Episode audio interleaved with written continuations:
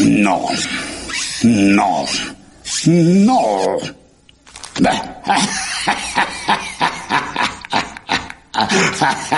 No. No me gusta lo de la película Triple X. Oh, hola. Como censor de Fox, mi trabajo es protegerlo a usted de la realidad.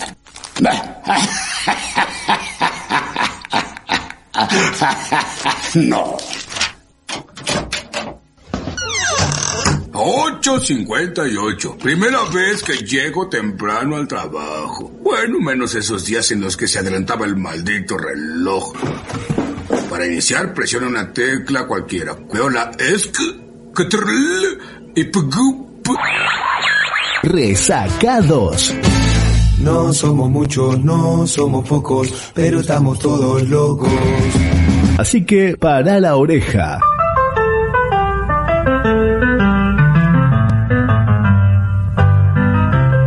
Ya estás en Resacados. Sí, Resacados. Muy, pero muy, pero muy buenas noches. ¿Qué tal? ¿Cómo están? Esto se llama Resacados y acá estamos cuando pasaron 17 minutos de las 20 horas. 9 grados en Fisque Menuca. Menuca no, Menuco, chicos. Roca. Por favor, lo voy a pedir. Más respeto. Hibridación de palabras. Sí, totalmente. 9 grados, parcialmente nublado.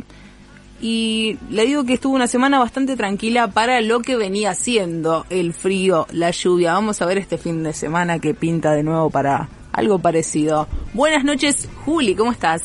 Pero muy buenas noches. ¿Cómo andan por ahí todos? ¿Todo bien? Todo bien. Fin de semana, lunes y martes, posible lluvia también. Sí. Gracias, gracias, gracias. Desde el domingo, dicen. Gracias, mi gente bella. Ah, hoy ya afilada, para comenzar. Oh, pero con todo. ¿Cómo le pintó mm, este frío de, de, julio? Que como decíamos, hoy recién estuvo medio húmedo, con esas nubes, pero venía de heladas atrás. Sí, hubieron, los días estuvieron bastante afables. No sé si les pasa a ustedes que a veces hace más frío en tu casa que afuera. Sí. Sí, totalmente. Claro. Muchas veces. Sí, sí, sí. Es cuando te destemplás, viste, un poco. Es feo. Y además, cuando uno está muy acostumbrado a estar justamente en la casa, pasa eso. Que sale afuera y dice, uy, qué lindo está acá. Vuelve a entrar y... Es como cuando se te enfrían los pies, por ejemplo, las manos, viste, también, esa es la otra. Listo, ahí es donde te destemplás. Sí, sí, sí. Estuve destemplado hoy entonces. destemplado, pero desde hoy será eso. se lo habrá escapado, me parece, ¿no? Buenas noches, Luca, ¿cómo estás? Bien, bien, ¿cómo andan todos? ¿Todo en orden? ¿Todo bien? Todo bien.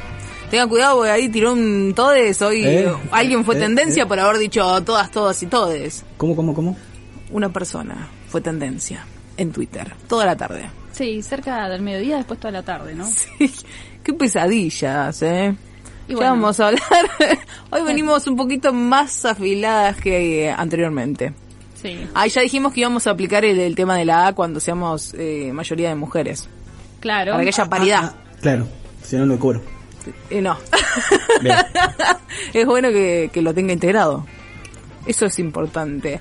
Ahora, terrible, cuando salta alguien que dice todas y hay uno, es como, pero ¿cómo van a decir todas? sí. ¿Y yo qué soy? ¿Y pero cómo me van a invisibilizar? y sí, hermano. Cada uno sabe Y lo que es. Y por eso te puedes comunicar al 298-464-5595, 6455-95 o a las redes sociales en Instagram, Resacados Oficial, Resacados Oficial también en Facebook y por supuesto en Spotify y YouTube como Resacados y Resacados Radio. Y ahí hay listas también para escuchar en cualquier momento del día. Hay unas listas impresionantes que arrancan con todo. ¿Hubo retoques de listas? No, yo creo que no. Pero de aquel lado... ¿De aquel creo que lado sí. hubo retoque de listas? En Spotify. Sí, sí, hubo, yo estuve chequeando hoy. Bien. Sí, sí. Estuvo... Sí, estuve observando. ¿Le da el ok? Sí, sí, soy los, los, eh, los soy los ojos y oídos. oídos. Soy ojos y oídos, Juan. Sábelo, sábelo. Ojos y oídos. Me mata porque te hace la cenita. Sí, sí. Sí, sí, sí. Es como... I be watching you. Sí. que empieza a hacer el, el dedito. Totalmente. Lo que hay gente que menciona como el dedito acusador. No. Sí. No, pará, pará, porque la de la semana no fue solamente ahora el dedito, sino también en la volada del alcohol en gel. No sé si la vieron por ahí. Viviana Canosa. Pero, che, no me. Terrible. ¿Qué pasa ahí que mm, no, no entiende que no es no? No, definitivamente esa- Eh, es una. Ahí ¿viste? tenemos una prueba de que una mujer no entiende que no es no. Claro, te dicen que no. ¿Querés alcohol en gel? No. Pero dale un poquito. No. No. Estás diciendo que no. Y aparte, ¿cuál? ¿Cuál te- Sí, sí, sí, ¿cuál? Un... eh, sí. Está bien. Un shot. Sí, como un shot de esperma. De alcohol en gel. Yo, yo la verdad que lo viví así.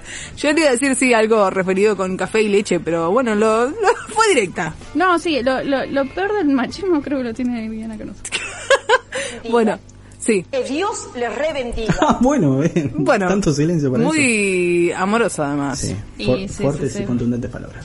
Bueno, hay ahí, si tienen ganas de responder una encuesta, una pregunta es simplemente. Con el tema, primero empezó todo este tema la semana con Jimena Barón, que está un poco castigada por los medios, y eso lo sabemos. Pero sacando eso también hace cosas que dan ganas de decirle, Jimena, te calmas. Te calmas, Jimena, te calmas. Sí, Calmate. sí. Pues no, mi cielo. claro. Dan, dan ganas. Y después, ayer, o antes de ayer, ayer fue que salió Oriana Sabatini, también a subir un, un video de este estilo reflexivo, entendemos, de esta forma. Y también pasó algo similar, nada más que recibió un apoyo que era como, también como mostrándole la visibilidad en ese aspecto a, a Jimena como en contra, ¿no? Ay, como re bonito y pateando el, el resto. Claro. Y Bien. después, bueno, invisibilizando todo en otro costado que, que es el que vamos a puntualizar. Sí, totalmente. Pero bueno, un poco esto, ¿no? De sobre las figuras públicas, de cómo ejercen su contenido en redes, Sí. ¿no? Y cómo también está la frase de yo no soy quien para impartir ciertas cosas, pero sin embargo lo subo y lo comparto también, ¿no? Sí, sí, Y sí. después está lo propio, que lo hacemos bien común para todos. No nos olvidemos de esa parte, ¿no? Claro. Como eh, un problema, por ejemplo. De, de todos. Sí. Bueno, eso es uno de, de los temas para hablar hoy. También eh, el tema del aborto en la legislatura porteña. Vamos a hablar también del tema, ahí lo, lo dijo Viviana Canosa. ¿Qué otra, ¿Qué otra cosa? Tenemos del lado de, de lo que es series, películas. Bien, eh, se lanza una nueva película argentina en Netflix. Vamos a estar hablando después que actúa Cecilia Roth, Paola Barrientos, un par de, de figuras ahí también bastante conocidas. Eh, por otro lado, un detalle que quiero nombrar solamente como para nombrarlo, que se cumplieron 20 años de eh, Nueve Reinas. De la transmisión de la película, va, transmisión, digamos, de, de que Nueve Reinas salió en el cine Claro. una película de Darín. Eh, nada, que me parece que es muy importante, que la hizo Fabián Belinsky. Fabián Muy Belinsky bien. ya no está con nosotros, no está con nosotros. Bien. Pero me parece importante, algo de eso también vamos a charlar un poco como para la efeméride. Quiero saber además porque sí sé que es una película muy reconocida, pero imagínese. Yo no la vi. Bueno. iba a decir. Me encanta, me encanta. Así que quiero escuchar y, y eso se puede spoilear porque es algo que salió hace 20 años. Sí, yo si alguien está como yo, Yo voy a spoilear algo. Tenía cabello. Ah, oh. Tenía cabello. Guarda. ¿usted o Darín? Tenía cabello. O no, ahí. dentro de la Eh, pará, Darín sigue teniendo pelo. Sí, tal cual. No, y Creo que sí. él creo que también. Tiene una gorra Yo puesta, sí. no lo vemos. No sé. Hay una gorra, no se ve de fondo qué hay. Pero usted anda con un look re de barbería. ¿Usted va a la barbería? Fue directo, va a la barbería. Ah, eso quiere decir de que es, es artesanal, su barba. Sí, sí, todo. Cuidado Bien, bien, bien. propio.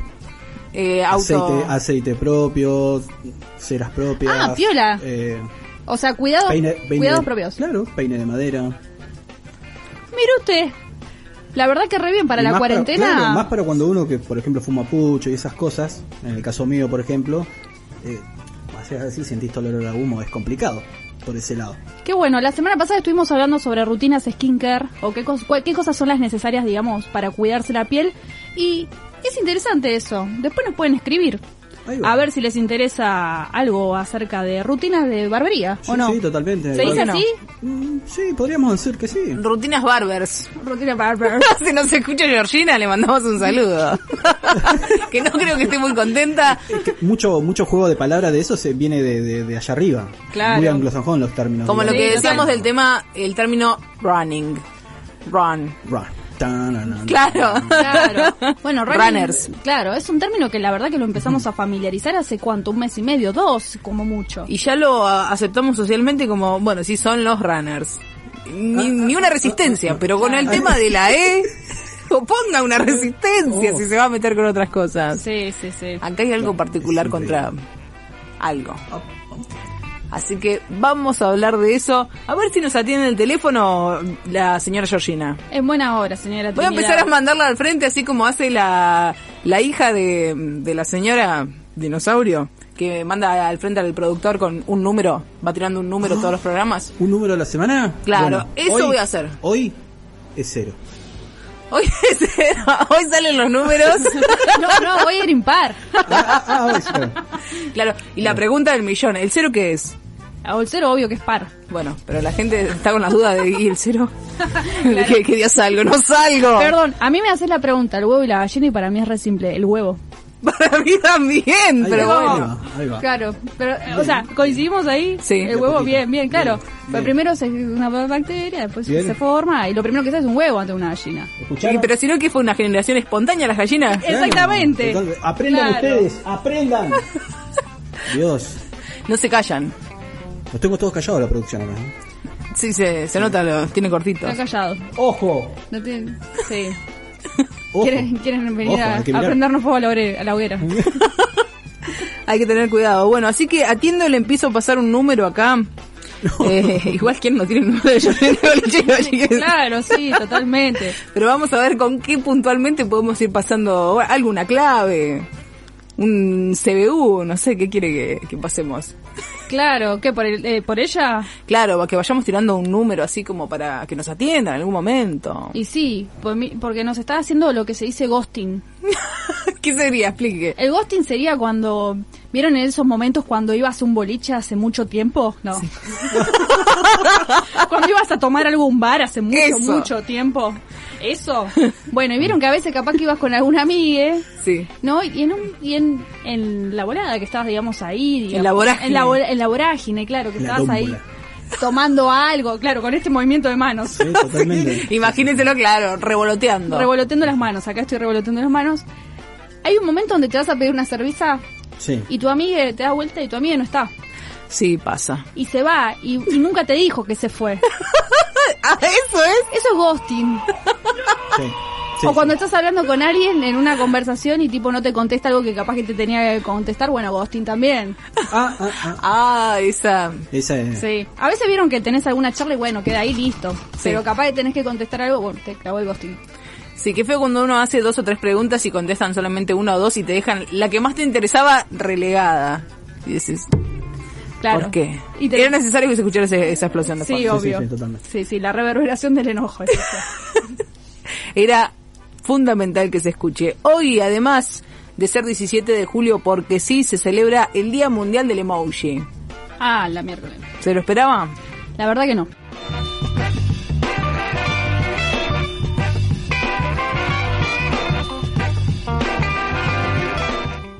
Resacados. Muy bien, estamos a 43 minutos de las 8 de la noche. Sara Socas, les cuento un poco, es eh, hip hopper, se puede decir, beatboxer, rapera de freestyle. Bueno, es eh, española, tiene 22 años, eh, es de una de las islas, vio que tiene 8 islas, bueno, es de una de ellas. Y es quien más le ha hecho frente hasta este momento, podríamos decir, a nivel eh, internacional con el tema del feminismo en las batallas. Es quien lo ha aplicado. Así que tiene varios temas que están buenos. Si no la conocen, Sara Socas en cualquier lugar la buscan en Spotify, en YouTube y en Instagram, que también sube vivos de vez en cuando y está muy bueno. Ahora sí, nos quedamos en el tema del día del emoji. ¿Sabía que el emoji tenía un día? No, me acabo de enterar hace un rato. Pero hace cuánto lo tiene, hace poquito, ¿no? Fue Jeremy Burns, creador de el Emojipedia. Vio que ahora todo termina con pedia. Qué grande. Emojipedia, Wikipedia, el sitio web que se encarga de registrar y explicar cada uno de los emojis, porque esa es otra. Nosotros lo manejamos como se nos canta, básicamente nos gusta un emoji y decimos, bueno, este va a servir para esto. Pero en realidad cada uno tiene su explicación. Claro, como los corazones, que el año pasado lo estuvimos, lo Claro. estuvimos viendo. ¿Qué significaba cada uno, cada color? Bueno, quien eligió este 17 de julio fue el Jeremy. ¿Y por qué? Simplemente porque optó el día que aparece el emoji en el calendario y justamente el de esa fecha. Entonces, desde el año 2004, cada 17 de julio se celebra el día del emoji. Desde el 2004, mire, claro, el calendario tiene un 17 Ahí va, mira. Ah, mire, es verdad. y dice julio. Entonces dijo, bueno, directamente nos ponemos este día. Eh, ¿Por qué el emoticón del calendario muestra un 17? Porque en 2002, ese día, Steve Jobs presentó al mundo la aplicación de iCal para las computadoras Mac. ¿Qué otra explicación iba a tener si venía de Estados Unidos, no? Claro. Sí, sí, sí, sí, Con Steve Jobs a la cabeza siempre. ¿no? Sí, eso es verdad. Bueno, vamos a ir a otro de los temas, como habíamos dicho, para opinar un poco qué pasó ayer. Quiero que empiece usted y cuál es su opinión con el tema Oriana Sabatini. No, bueno, hoy... hoy- Silencio, mire. Lo dejaron en silencio. Ahí está. No, no, no, no. con música, por no, favor. por favor. No, porque hoy se abrió un hilo muy interesante, digamos, en, en las redes sociales también, ¿no? Digamos, va, yo lo vi hoy. Sí. Pero ¿cuándo pasó? Esto fue ayer, pero sí, igual estalló, digamos, todo esto hoy. Y también estuvo hablando una nutricionista ahí, una nutricionista de Cormillot, vio que es media, medio siniestra toda esa parte de Cormillot, es como de la gente de, de la dieta, ¿no? Claro. Estoy Que- esperando el documental de Netflix que explique, digamos, como la mano negra detrás de Cormillot. claro, es como que es la parte oscura de las dietas. Claro. Como que tiene una manera de, bueno, son medios parecidos. eh, y quien habló fue quien es la actual esposa, vamos a decirlo entre comillas, de Jorge Real. Pereira es el apellido, no me acuerdo su nombre, pero es nutricionista y estuvo hablando de eso, de que bueno, que era como un buen mensaje por ese lado. Entonces, hubo varias réplicas de esto. Sí, porque ¿cómo viene el tema en realidad? Eh, Oriana Sabatini sube un video Sí. donde ella, digamos, está, digamos, en bikini, se puede llegar a decir, o ropa interior. En ropa interior. en ropa interior y digamos se empieza a filmar de costado, de, de perfil, de frente, se mueve digamos los glúteos para mostrar digamos que no tiene Que- nada, que, claro, que no son duros, digamos. que no son duros, exacto. Eh, y por otro lado también eh, se agarra digamos las piernas mostrando como si digamos la celulitis que tiene. Se agarra como con fuerza, ¿no? Como para decir, yo tengo celulitis. Esperen, esperen que les quiero mostrar la celulitis, claro. Sí. Es eso. Eh, y un poco también, digamos, con la panza, digamos, diciendo, bueno, en realidad ayer me pasé como de comida. Claro, y utilizó una palabra que estaba bastante invisibilizada, que es el tema del atracón. Y que también se utiliza mucho simplemente para cuerpos gordes y no para cuerpos flacos. Claro. Vio que es verdad, es como que la gente piensa que un atracón lo puede tener una persona gorda nada más. Una persona flaca atracones no tiene y bueno, es un problema de alimenticio en realidad. Ah, mire, no sabía eso bien. El tema del atracón, sí. Sí. Es, me, por favor, ¿me puede eh, eh, subir un poquito la música? No sé qué está haciendo ahí. Déjeme actuar un poquito de, en radio. claro. Es, es- Hago esto porque no puedo toserlo el micrófono, chiques. Estamos en el medio de una pandemia. Queda feo que yo le haga... No, me, ta- ¿Acaso- me tapé, me tapé. ¿Acaso usted está diciendo que la chiqui está ya... COVID-19? No.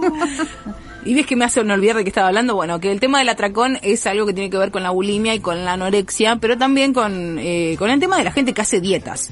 Hace dietas estrictas, está tres días haciendo una dieta estricta y en un momento dice, "Ah, vi una torta y se la come toda. Claro, y aparte también hay como mucha dieta fabulera, ¿no? El otro día estaba hablando sobre una que teóricamente, eh, bueno, pueden agarrar y, y decirnos si realmente esto, chequearlo nutricionistas también, ¿no? Porque hay dietas que a mí me parece que son un poco extremas, como por ejemplo el no comer, el detox de harinas, Sí. eh, pero que es tipo de un día para otro.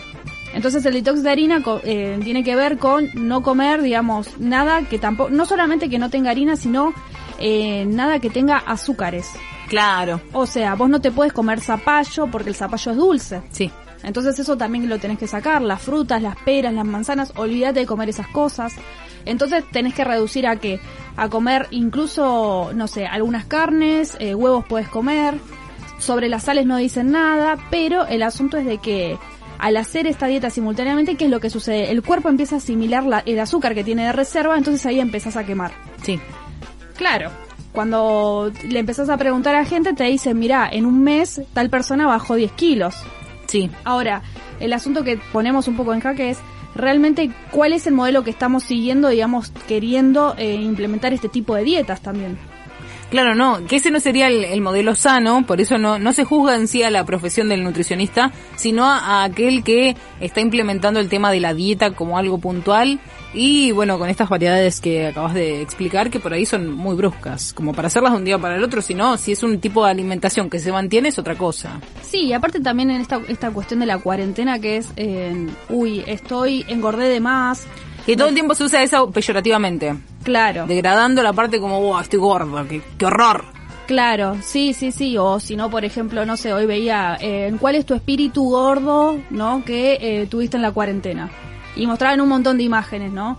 Bueno, hay un montón de cosas que me parece que ahí son, digamos, como para para ponerlas un poco en, en debate, ¿no? Bueno, el caso de Oriana Sabatini estamos hablando sobre que ella estaba visibilizando su cuerpo, que según ella tenía imperfecciones, Sí. y que eh, este contenido que ella de alguna forma estaba mostrando le gustaría un poco ser lo que ella hubiese visto cuando era adolescente. Claro, le hubiese gustado ver esa, esa parte y no la, la perfección siempre de no hay estrías, no hay celulitis y demás. Claro. Pero bueno, un poco, eh, digamos, el debate que se abrió acá tenía que ver con que la mayor parte de la gente que le escribía le decía, sos hermosa, sos divina, sos lo más. Sí.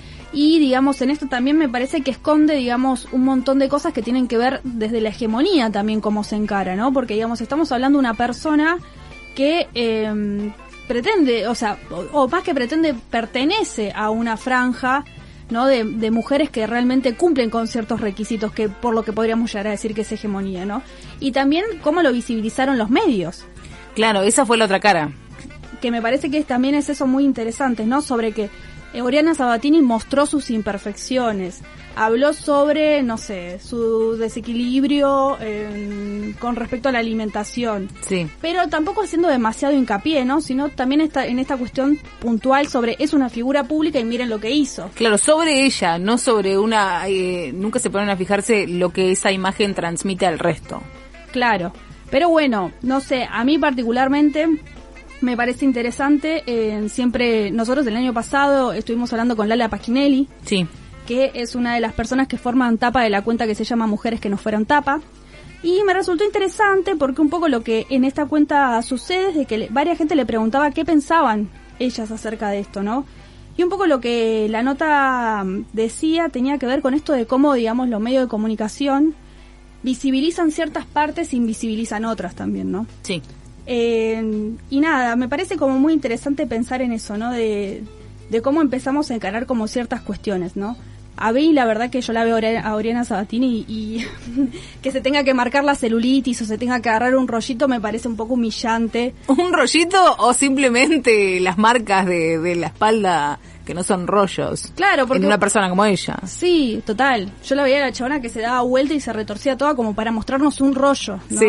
Entonces digo, o sea, si realmente querés agarrar y generar un contenido consciente, me parece que en este caso deberían este tipo de figuras hablar sobre el lugar que ocupan hegemónicamente, ¿no? Si quieren hablar sobre la vulnerabilización, sobre cómo la ejercen, ¿no? Sí. Porque ella en un momento decía, yo me siento vulnerable, o sea, te- agradezco que todos en este momento donde yo estoy vulnerable me den un, o sea, me den un, no dijo like, ¿no? Pero de alguna forma me apoyen. Sí, sí, sí. Es como que lo hizo como para sentirse autosatisfacer también eso, ¿no? Sí, la verdad, en, en- en otras palabras, es como que para mí agarrarse las tetas del body positive, eh, un- una persona así, me parece la verdad que una falta de respeto. Bueno, pero y ahí está el, donde entra el rol de juego de los medios, ¿no? Porque a Jimena Barón salen y la destruyen y Oriana Sabatini hizo un lujazo y es exactamente lo mismo. Jimena Barón lo que hace es reproducir una figura que no existe de una persona de treinta y pico de años, que en una rutina cotidiana teniendo un hijo no tiene ese cuerpo, porque ella trabaja con su cuerpo, por eso lo tiene así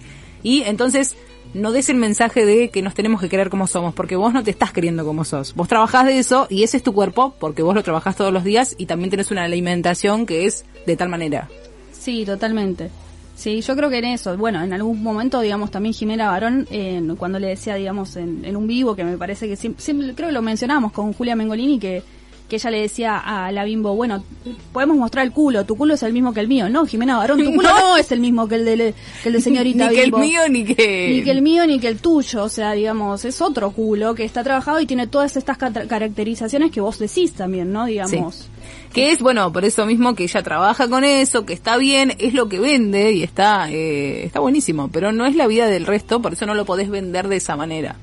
Claro, por eso a mí me, o sea, digamos. O retratar, si no queremos decir vender porque es medio fuerte. Sí, o también me parece que en el momento donde tenemos que encarar un tema que creemos que tiene que tener cierta conciencia, tenemos que agarrar y realmente pensar desde qué lugar lo vamos a hablar. No, o directamente, no sé, negociar con el patriarcado como cada una pueda, ¿no? Y pero no tener que bajar una línea de acepto que- mi cuerpo, ¿no? Digamos, mírenme, o sea, tengo un par de estrías. Sí. Eh, no, y menos, digamos, sabiendo de que es una figura pública que aparte tiene una genética que viene de Ova Sabatini, de Catherine Fulop. Mm. Sí. O sea, estamos hablando de personas que realmente pertenecen a un target y están en cierto nivel de fama por eso también. Sí, no totalmente, y eso es lo que tampoco, yo creo que en, en un punto no se dan cuenta. Es como que eh, en algunos videos que también he visto de Oriana, es como que habla de una vida eh, fantasiosa, que es la vida que no tenemos las personas promedio. O sea, siempre habló desde ese lugar y no puede bajar este mensaje ahora, en este momento, hablando siempre desde su lugar de estilo cuento de princesas, porque lo ha explicado ella misma en varios videos. Ah, bien, eso no lo sabía. Sí, es como que siempre tuvo ese, habla de una escuela secundaria que, como la expresa, es la escuela que vemos en Estados Unidos. Ah, claro. Así, iban Como a- el college. Claro, el, el high school, Claro, iban al, al baile Ah, de, school, claro. claro, al baile de, de graduación. El prom queen. Claro, y hablaba siempre desde ese lugar, entonces, pero ¿en dónde estabas vos? Esa es la pregunta. Y claro, bueno, Cuando pasaba todo esto. Hace muy poco se viralizó un video de Catherine Fulop con, con su empleada doméstica de que Ayer no lo vi. No, sí, sí, digamos que la trataba como cual esperancita, ¿no? Digamos. eh, pero bueno, yo creo que en estas cosas es interesante entender cómo eh, todo es para todos, ¿no? Digamos, cuánto nos puede nublar el privilegio de poder evaluar ciertas situ- situaciones. Es un poco lo que siempre también hablamos con Geo, ¿no? Digamos, sobre qué temáticas podemos abordar, cómo podemos generar la cuestión de la concientización. A ver, para mí no es tan así como se dice, como cada uno hace lo que quiere con las cosas y sus cuentas. No, hay gente que es figura pública y tienes una responsabilidad, hasta incluso política con esas cosas. Sí, y que es mucho más grande, ahí es donde entra en juego la palabra que tanto les molesta, que es porque tiene un peso muy grande, que es el influencer. Es porque estás dando una influencia igual quieras o no. Y esa es la parte de la que por ahí no se hacen mucho, mucho cargo cuando estás demostrando algo para un público que es muy amplio y bueno, sobre todo ella que ha estado en tiras eh, más de adolescentes también tiene un público tirando para ese lugar. Si bien los problemas alimenticios están en todas las edades y afectan a, a varias personas, está la parte más vulnerable sí en la niñez y adolescencia y por eso le digo ese también es su público. Claro, totalmente. Bueno, una de las cosas que hablaba, digamos, la cuenta de, de mujeres que no fueron tapas es de que nadie dio, digamos, una vuelta de rosca con el tema de en los problemas alimenticios, ¿no? Sobre esto, ¿no? Si no, hu- hubo como un enfoque más que nada sobre lo que mostraba Oriana Sabatini, que bueno, de hecho es lo que estamos hablando ahora también, ¿no? Sí. Pero eh, tiene que ver también con esta poca visibilización sobre, bueno, a ver, hay problemas alimenticios, hay de- desequilibrios, bueno, ok, se charlan, no, bueno, no se estuvieron visibilizando demasiado sobre eso. No, y por eso le decía, y la palabra también que utilizó está buena para introducirla, pero no sé si era eh, de esa manera, y ella en este contexto puntual de meter la palabra tracón, por eso lo digo, hablando también de 10 años de, de desórdenes. Claro, totalmente. Pero bueno, es tal cual lo que vos decís. Pero me sonó más como una cuestión de decir, bueno, quiero quedar bien con, eh, digamos, mostrar ciertas cuestiones. Sí. Pero me sonó más, ¿vieron? Cuando uno dice, hay, hay gente que es solidaria y hay gente que hace caridad, ¿no? ¿Cuál es la diferencia? Que vos la caridad la ejercés desde, un- desde una mm, pirámide, se puede llegar a decir. Claro. ¿no? En cambio, la gente que es solidaria, bueno, lo da porque, porque lo da, porque le nace y porque lo hace desde un lugar, digamos, horizontal. Pero en, en esta cuestión, digamos, de, de lo que nombraba, que tiene que ver con la caridad, me parece eso, ¿no? Entonces es como para quedarte vos con tu alma, de decir, bien con tu alma, de decir, bueno, está bien, ya cumplí con esta parte, entonces me siento bien. Bueno, mira lo que soy. Yo también tengo celulitis. No puedo ser así de bonita y haber pasado 10 años mal. Claro, mira, vos sos, esta celulitis. vos sos igual que yo, así que no te pongas mal porque sabes que esto no cambia nada, somos iguales. Resacados.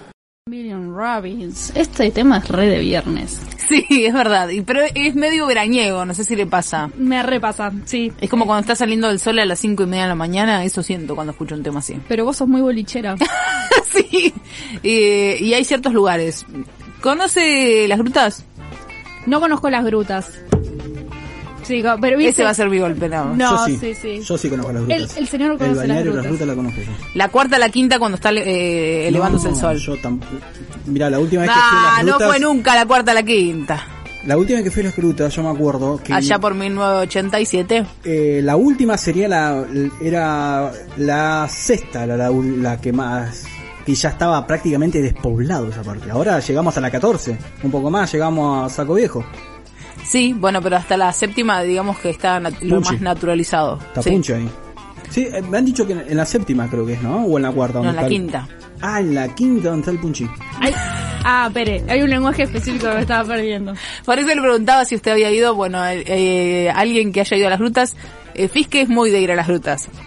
Re, re. Re de, re de Fisque, re del Valle ir a las grutas. Es que sí, es inevitable. bueno, así que seguramente hay gente escuchando de acá que conoce.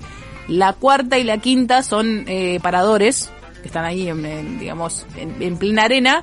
Y bueno, se ve esta, cuando el sol se levanta a cinco y media de la mañana en enero, se ve clarito. Bien. Físicamente, viste, el para, o sea, viste que está la, toda la barran- todo el barranco, digamos, y una escalerita y vos bajás y tenés el papa ahí a la mitad más o menos. y Claro. Esa onda. Bien de verano. Sunset verano enero 2021. Sí.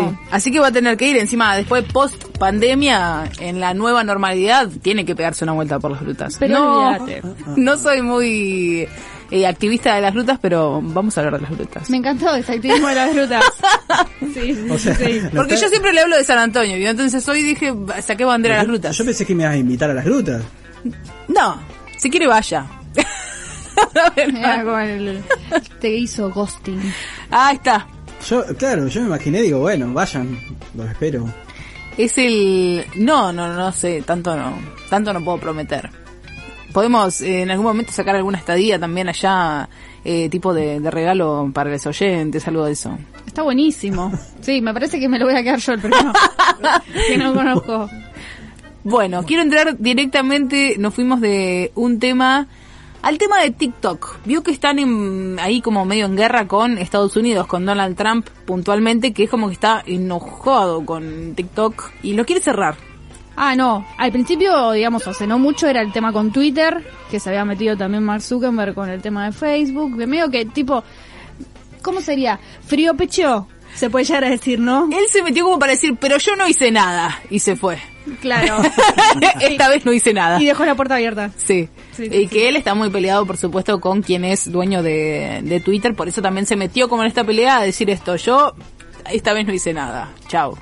Fue eh, el señor este que no recuerdo el nombre de- del dueño de Twitter, pero bueno, fue también quien no le quiso vender Twitter a, a Mark. Entonces Mark desde ahí dijo, bueno, ¿me puedo comprar todo este monopolio? Entonces, ¿querés guerra? Le dijo. Omar, Claro. llegaste a mi vida. Me mata porque los que son avaros no es que pueden frenar en un, en un segundo. Si le decís que no, es como que te declaran la guerra. Sí, No, te tiran así alcohol en gel como canosa. Aníbal. Aníbal, No. claro. Bueno, a través de, de varios hitos, de varias cosas que pasaron, eh, pasó que empezaron a desglosar el TikTok Gate, la viralización masiva del caso de George Floyd, la proliferación del discurso de Vox, no sé si conoce Vox, que es un partido eh, de ultraderecha de España, que es como que también acaparó gran parte de, la gente de TikTok, sobre todo vio que es muy de preadolescente, adolescente. Bueno, hay una niña de unos 12, 13 años que es pro Vox, o sea, de ultraderecha y es como supernacionalista. Bueno, todo lo que aplica Sí, la ultraderecha. La ultraderecha. Todo lo peor. Toda la parte más oscura que acá se aplica como derecha, bueno, súmele el tema de la palabra ultra.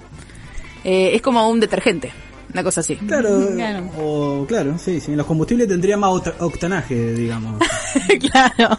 Sí, sí. Bueno, un boicot a Donald Trump, presuntamente liderado por la usuaria Mary Jo, consistió en reservar hasta un millón de entradas eh, el día 25 de, de junio. Fue la primera, digamos, salida al escenario de la, de la previa de lo que va a ser las presidenciales de noviembre en Estados Unidos. Y era la de Donald Trump.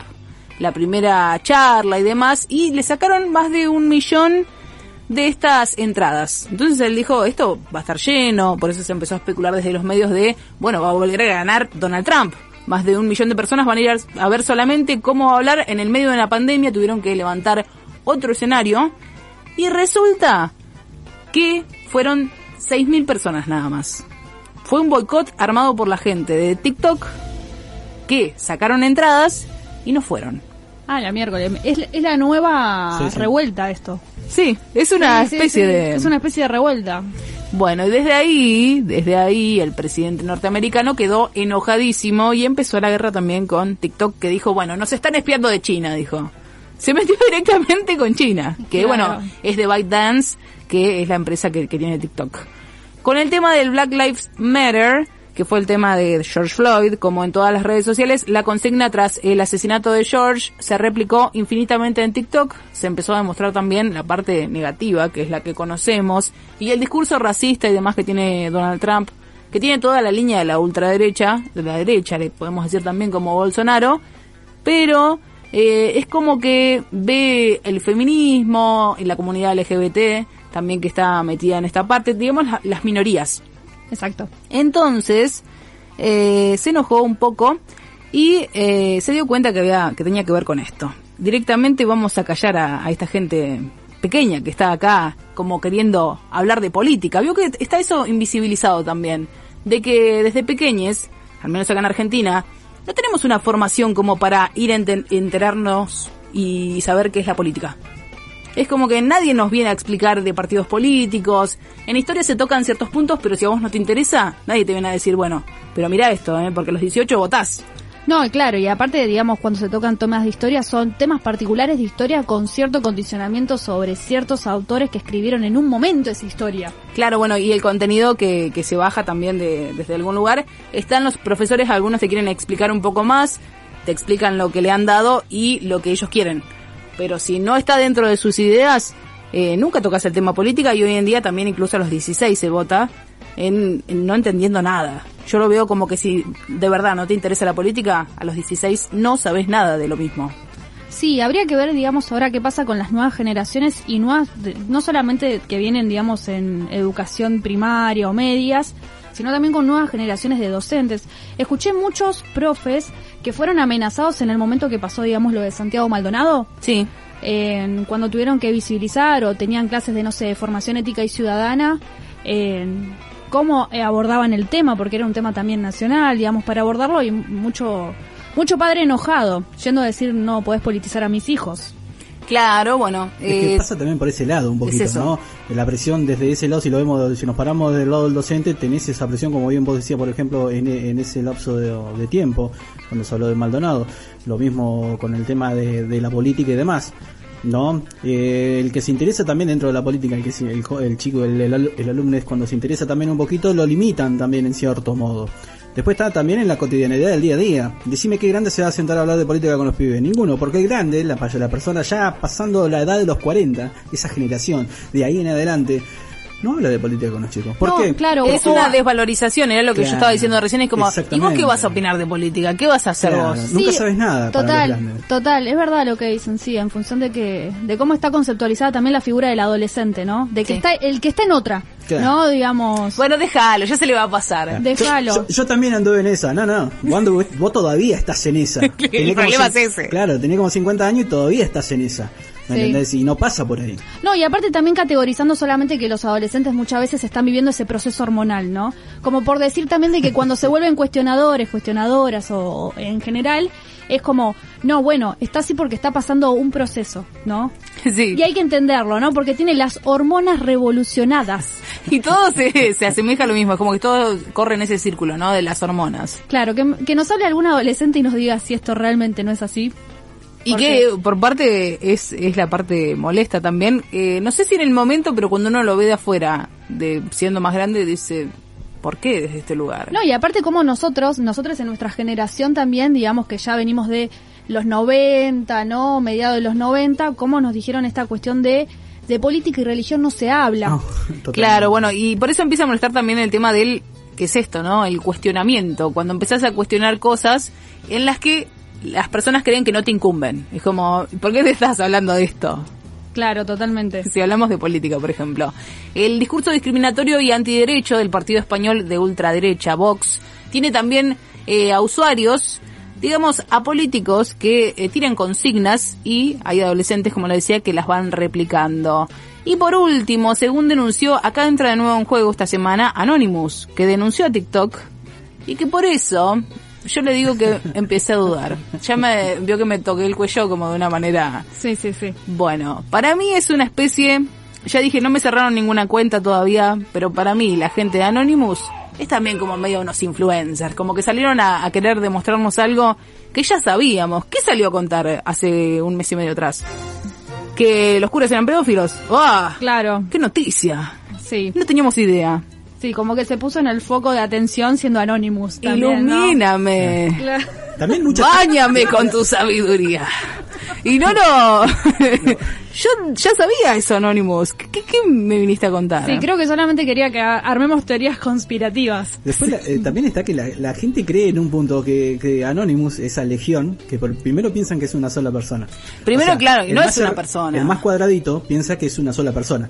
Después está el resto también. No que- se meta con el, el gremio de los cuadrados. Ey, ey, ey, ey, aguante los redondos, el gremio de los redondos. ¿no? Me Los quedo cuadrados. con eso. Me quedo con eso. Estos que son medio cuadraditos. Claro, claro. Lo- sí, lo, Eh, lo mandó al muere. ¿eh? eh, Esos, esos piensan que es una sola persona. Después está el resto que piensa que eh, es un call center. Eso, eh, no, no saben que es una legión y no saben, piensan que tiene una, un ente regulador dentro de, de esa legión. Piensan que hay alguien que los regula Claro, como que eh, Edenor, Edesur. usted, usted tiene el carnet de usted tiene el carnet de peronista, no no puedo usar el tren entonces. Por favor, retírese, viste, como en aquellos años de los 40, viste, esa- piensan que es eso. Claro. Eh, en realidad Cree no. como un tipo de Claro. red de masonería de Anonymous. Eh, claro, algo así. eh, no, señor, está usted está equivocado. O sea, la legión es simplemente es la utilización como hacker, no, la utilización del medio para dar un mensaje. ¿Qué quiero decir con esto? Que dentro de lo mismo, en un mismo sistema gubernamental puede tiene de hecho mucha mucha dentro de su inteligencia maneja ese, ese, ese tipo de personas. ¿Para qué? Para hackear su propio sistema, para,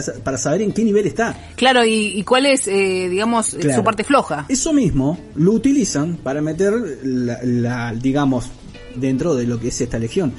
Entonces se hace un poquito un jueguito ahí de federales y unitarios ahí por ese lado. ¿Me entendés?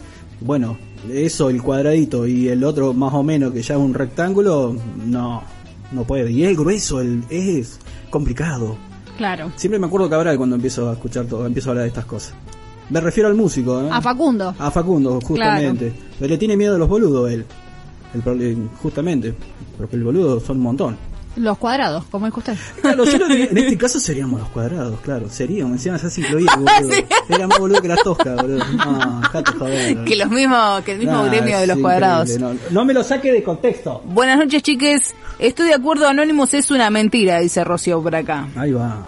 Bien, bueno, nos, van a hackear a todos juntos, pero la cuestión es esa, que lo que acabo de decir para mí es medio que salieron a... tenían ganas de un poquito más de, de revuelo ahí, porque ahora es como que están del lado del gobierno de Estados Unidos, es como que salió en apoyo, digamos, de Donald Trump, pero vos no estabas en contra de toda esta gente. es muy, fue como muy panqueque, muy de golpe también. Claro, Sí, sí. viniste a, a decirme, bueno, estos son políticos son todos una mentira. Y ahora hay detrás. Claro. Y encima detrás de la potencia, ¿no? Claro, Ay, era ay. una revuelta disfrazada al final. no, no, me- no, no voy a, no, voy a- no voy a ensuciar el, el, el, el nombre de revuelta por este Anonymous, no. No. Lo, lo- lo saco de contexto, no dije nada, nada, nada. Acá no pasó nada.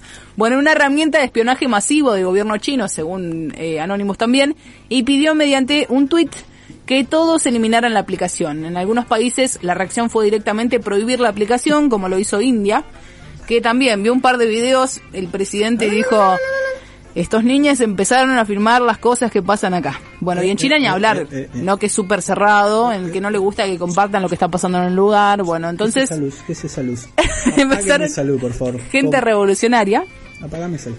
Y eh, directamente dijeron, bueno, se terminó acá. En Hong Kong va por el mismo camino, como le decía, porque ellos no les gusta que se haga nada visible y Australia lo está evaluando. Increíble lado. Ahora, estoy pensando, ¿no? ¿Cómo se tiraniza TikTok sabiendo del color de donde viene y lo demás? y- Pero lo otro no.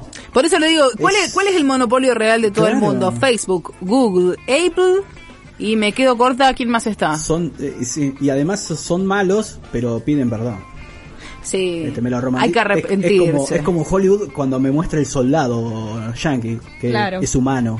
Es Sí, humano. sí, sí. Bueno, eh, para eso sirvió la pandemia, ¿vio? Para darnos cuenta que Estados Unidos no nos salvó de nada. De hecho, eh, fue quien también está un poco complicado, uno de los más altos junto con Brasil. Es una gripeciña. Claro. Sí, y bueno, y sin ir más lejos también el presidente de Brasil con COVID-19.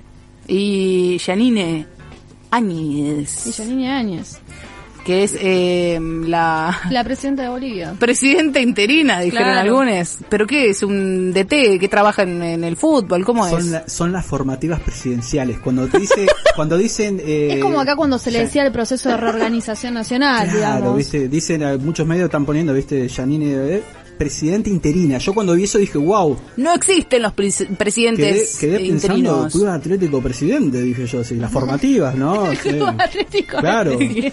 Claro. Es presidenta de, de- o sea, de, facta. ¿De qué comité? Claro. Sencillo, presidenta facta de Bolivia, como tiene que ser. Esa es la palabra. Por algo separaron varios presidentes cuando se juntaron todos. Cuando ella iba a hablar, se separaron un montón porque no están de acuerdo. Si no asumió democráticamente. Y no, es un golpe. Si vos te presentás, es un sencillo, golpe. sencillo.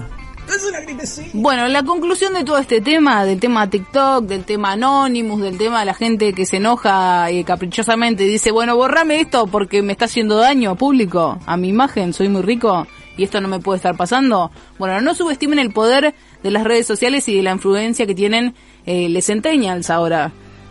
Que les voy a dar el protagonismo ahora en este momento, pero también están ahí como queriendo decir que son quienes han innovado todo este mundo y quiero decirle que les millennials hicieron eso. Claro, porque centenias desde cuándo estamos pensando. Digamos que es ¿cuánto, ¿cuál es el rango etario de edad? Se dice en algunas partes que es desde 1996 en adelante y si no después de los 2000. Que sería más o menos, Menos de 25 años, claro, menos de 25 años. claro. Esos serían les centennials y bueno, medio que se están adjudicando todo el movimiento de, de lo que A- es A, los centennials. a los centennials. Ah, bien, estoy bien. dirigiéndome. Eh, de todo lo que ha pasado de las revoluciones sociales y no de todas. Es como que están pasando, le estamos pasando un mando. Tampoco es que armaron todo. Claro.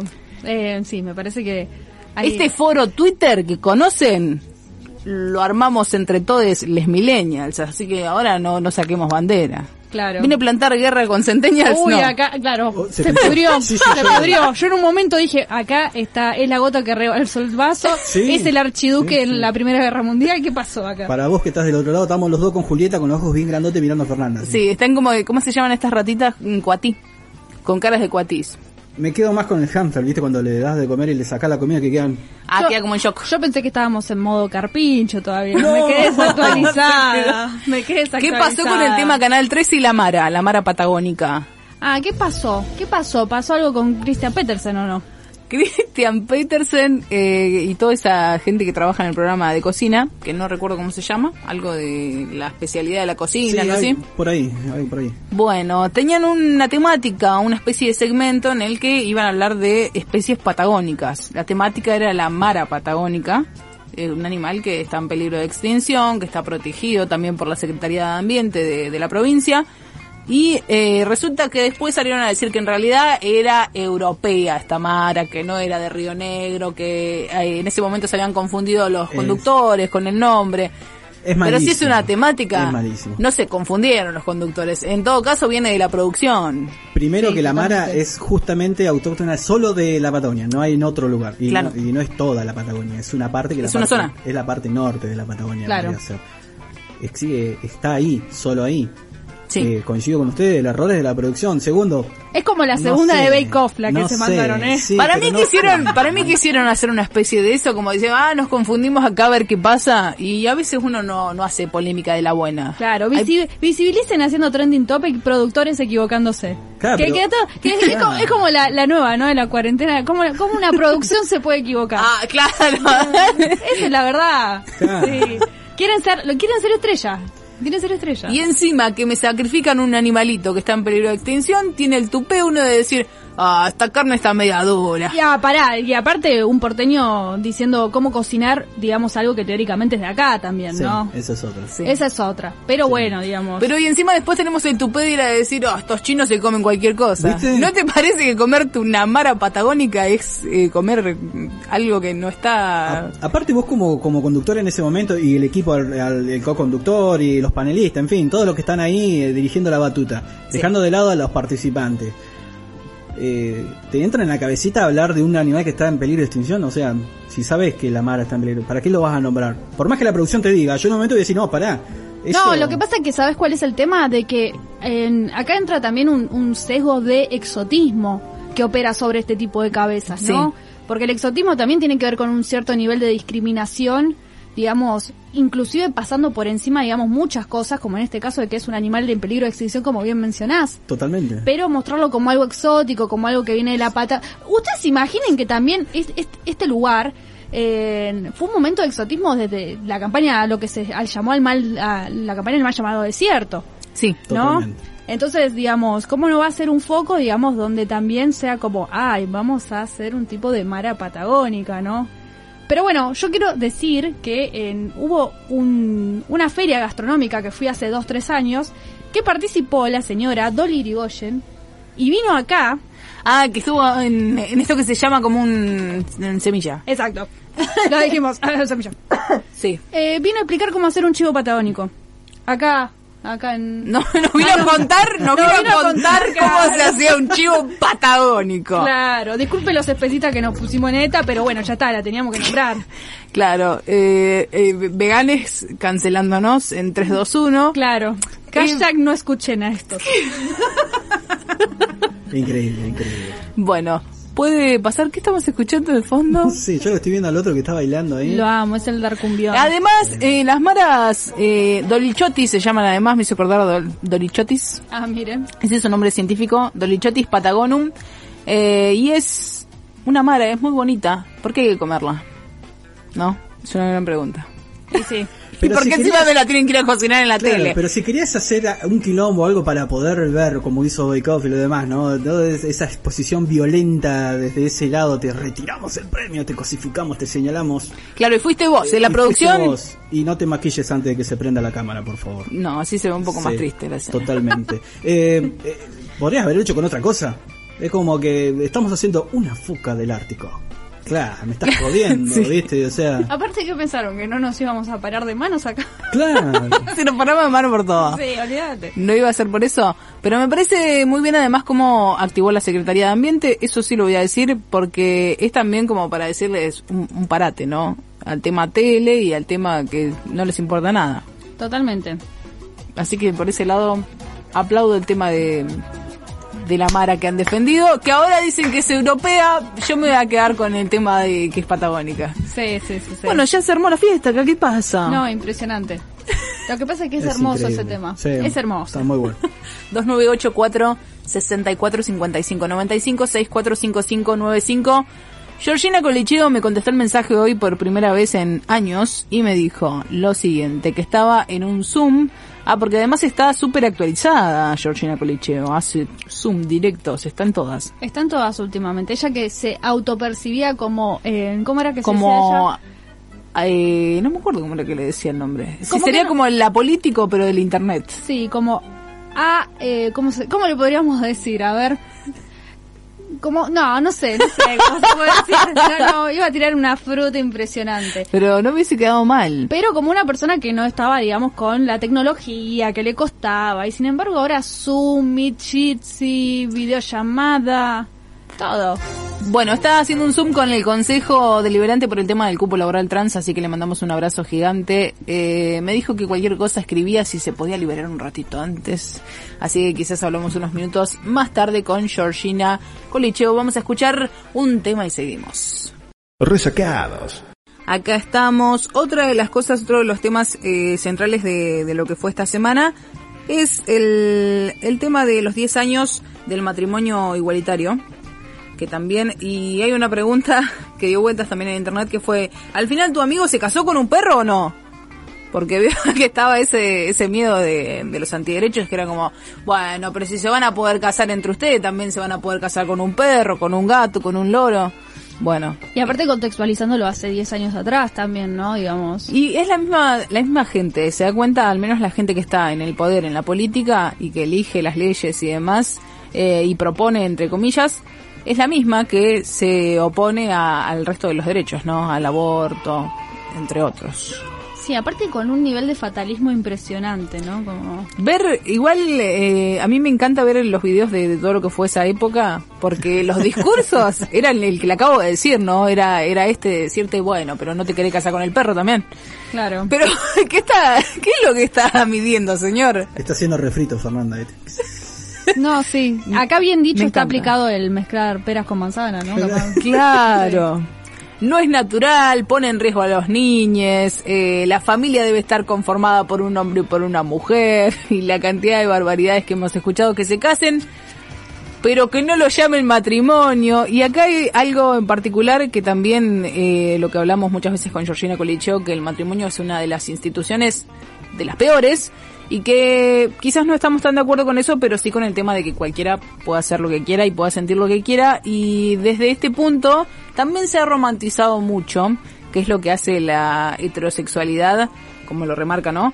Y con el tema de también eh, meter la cuestión de, de frenar, ¿no? ¿Qué pasa con esto? Con eh, de que sí o sí tiene que ser amor, no te puedes eh, acostar con nadie. Sí. Es como que la referencia es amor, es amor. Sí, totalmente. Coincido totalmente con, con lo que vos mencionabas, que siempre lo hablamos con Geo, con el tema de que es una institución que, digamos, también tiene como ciertas concesiones. Pero con esto que mencionás de la romantización, también esta cuestión de por qué no casarse por eh, cumplir con algún tipo de, de tema legal también, ¿no? Sí.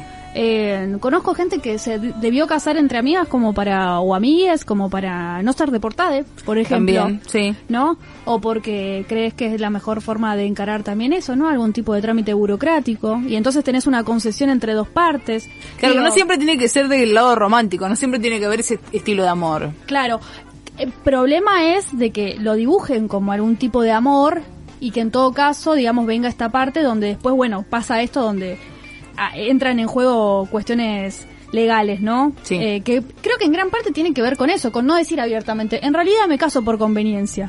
¿Cuánto es la gente que viene y te dice realmente me caso por conveniencia? Muy poca. O porque me guste simplemente algo, algo que tenga que ver con, con el casamiento, que puede ser la fiesta y que no te cases. Ya hoy en día, ¿quién se casa por iglesia? Eso le voy a preguntar. Es muy poca la gente que hace las dos cosas, civil y iglesia.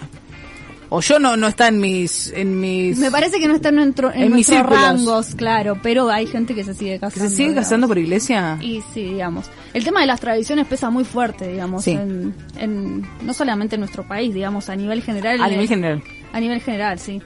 Eso es verdad. Eh, y la, la madrugada, bueno, usted contó el año pasado que estuvo ahí, el 15 de julio del 2010. Exactamente. 33 votos positivos, 27 negativos, eh, bastante jugado igual. La ley 26.618 del matrimonio igualitario, en donde también siempre re- remarcamos que solo se hablaba de parejas, o sea, de hombres con hombres y mujeres con mujeres. Finish. Claro, era Binario. muy binario el asunto. Las personas trans en ningún momento aparecieron ahí. Eh, o sea, no se hicieron visibles a, a nivel eh, medios de comunicación. Totalmente.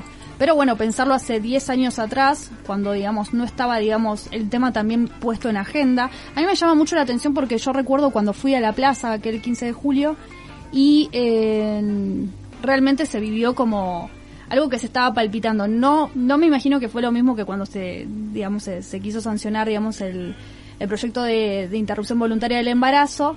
Creo que había mucha menos gente, Claro, sí. mucha menos gente, Sí, sí, sí. pero recuerdo en un Y momento mucho frío además. Que era, bueno, el mismo frío que hizo también para el tema del aborto, el 13 de junio fue esto. Sí, También mucho frío. mucho frío. Y yo recuerdo que la pasábamos todos eh, con Ferné y abrazos, ¿no? Digamos, era la- el modo de pasarlo, ¿no? Digamos, por ahí volaban petacas, digamos, ¿no? De, de- de algo como para darte, ¿no? Un, Un calorcito. un calorcito. Pero había mucho calor humano también. Bueno, eso, esa es la parte buena. Y es la misma gente también, bueno, que se ha puesto a, a algo que hoy en día tenemos totalmente naturalizado, que es el separarse, ¿no? El divorcio, la ley del divorcio, que también era la división de las familias. Era como que acá se terminan las familias. Claro. Oh, oh, oh, oh, la extinción. La extinción, claro, ¿y cómo van a nacer más niñes? No, se terminó la reproducción humana. ¿Qué problema sería, no? No, Sí, no. sí, sí, No se ha puesto a pensar en nada. Y al final nos quedó afuera, yo quería hablar de, del tema que de la película. Ah, bien. Había una serie que, digamos, va a tener, eh, para, película, la de mm, Netflix, digamos, que va... Sí. Bueno, dentro de poquito, la tiro así rapidito. Bueno. Eh, película argentina, posiblemente para la segunda semana de agosto. Con Cecilia Roth, Paola, Paola Barrientos, un par de mm, personajes ahí interestelares. Estén atentos. Eh, me falta el nombre de la película. Pero bueno, quería hablar sobre otro tema que también quería pasar rapidito, que fue tercera temporada de You. Yo no sé si la vieron ustedes. ¿Cuál? No. You. No. Bueno, síntesis. Eh, Chico se enamora de chica, romantiza a la chica, pero en realidad es un psicópata. Ah. Una historia también conocida. Bien, bien. Una historia que ya Que venimos... hemos, que hemos visto varias veces. ¿Habrá, ¿Habrá espejos, motosierras ahí en esa serie? Remasterizado el asunto, un poco más, un poco más eh, light, light Bien, pero bien. igual de potente, digamos. Oh, oh, oh, oh. Sí, sí. Bien, Pero igual de potente. Para los cinéfilos eh, saben a qué nos referimos justamente. Sí. Un actor muy conocido. Sí, sí, con máscara y cosas por el estilo.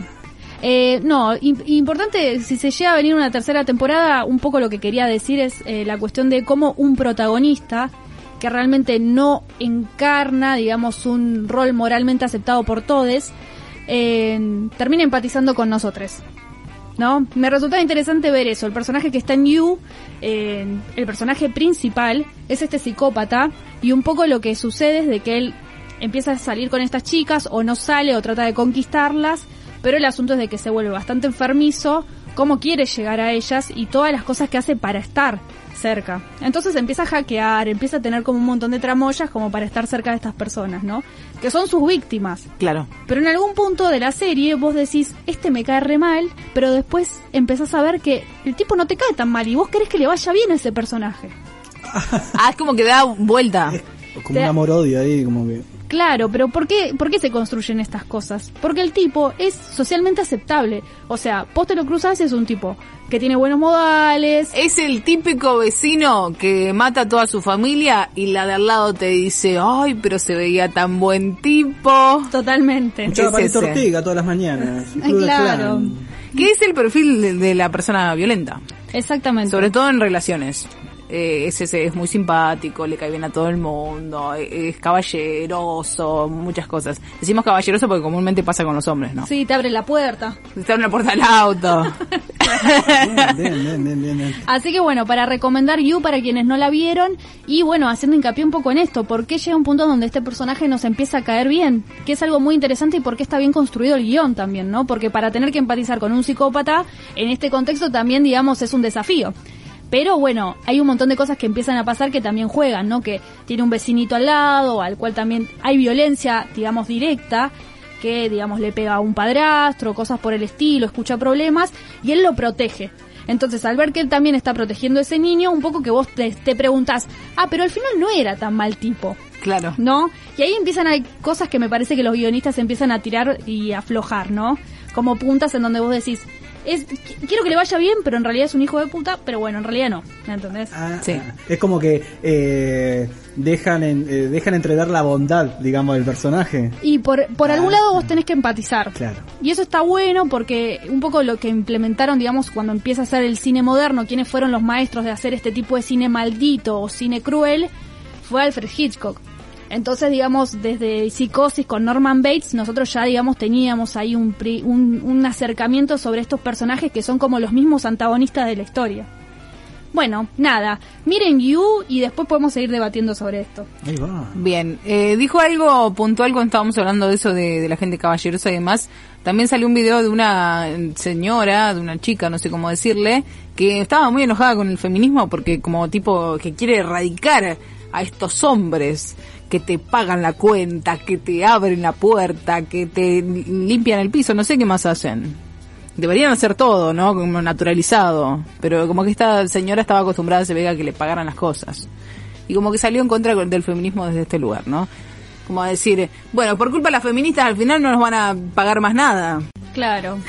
Sí. si no lo escuchó, Sí, lo, lo escuché, Búsquelo. es verdad, lo escuché cerca del principio de semana sucedió esto. Sí. Claro, sí, sí, bueno, sí, salió ella muy indignada a hablar de, de este tema y bueno, sal- saltó también todo eso de nuevo, del tema de... Ah, porque el tema era que no te digan cosas lindas. ¿Cuál es el problema también de que te digan algo lindo, no? Claro, pero eh, al final los hombres no te van a poder decir nada. O sea, ella habla puntualmente como que tu marido no te va a poder decir que sos linda. Pero ¿en dónde vive usted? Claro, sí. Muy, muy jugadas esas reflexiones. Bueno, salió, salió enojada. Nos tenemos que retirar porque van a ser las 10 de la noche. Nos reencontramos el viernes que viene. Que tengan un lindo fin de semana. Gracias por estar del otro lado. Y ya hablaremos con la desaparecida. Total. Acá la Trinidad nos acompaña con esta misa. Sí, de esta manera. Chau, chau. Hasta aquí, resacados. Resacados. Nos vemos nuevamente este viernes de 20 a 23 horas. A la oscuridad de nuevo. En esta misma frecuencia suena Resacados. ¡Esa! ¡Hay que borrarnos! Le quedan 20 minutos de batería en la camioneta. Resacados. ¡Adiós, perdedores!